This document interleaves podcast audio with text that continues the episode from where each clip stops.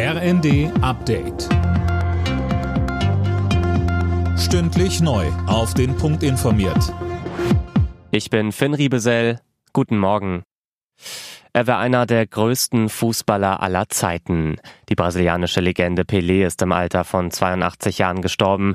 Flip Nützig und die ganze Fußballwelt trauert. Ja, der Portugiese Cristiano Ronaldo hat zum Beispiel bei Instagram geschrieben, ein bloßes Lebewohl reiche nicht aus, um den Schmerz auszudrücken, der derzeit die ganze Fußballwelt erfasse.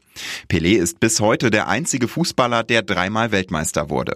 Auch der DFB verabschiedete sich auf Twitter mit den Worten Fußball Deutschland trauert, du fehlst schon jetzt.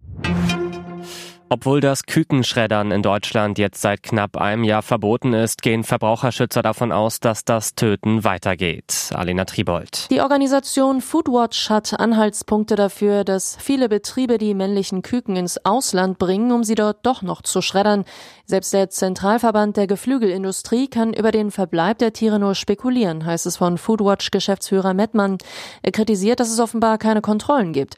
Insgesamt hält er das Verbot für nicht ausreichend. Es ändert ändert nichts an den unerträglichen Zuständen in deutschen Hühnerstellen, so Mettmann. Obwohl die Infektionszahlen in China steigen, will die EU erstmal keine einheitliche Corona-Testpflicht für Reisende aus dem Land einführen.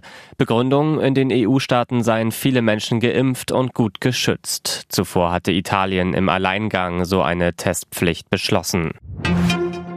Eine Mitteilung von 160 Zeichen verschicken, die zwar noch am selben Tag ankommt, aber mehr als 12 Euro kostet. Das machen in Zeiten von SMS und E-Mail nur noch wenige Nostalgiker. Die Post hat deshalb beschlossen, keine Telegramme mehr anzubieten, und zwar ab morgen. Alle Nachrichten auf rnd.de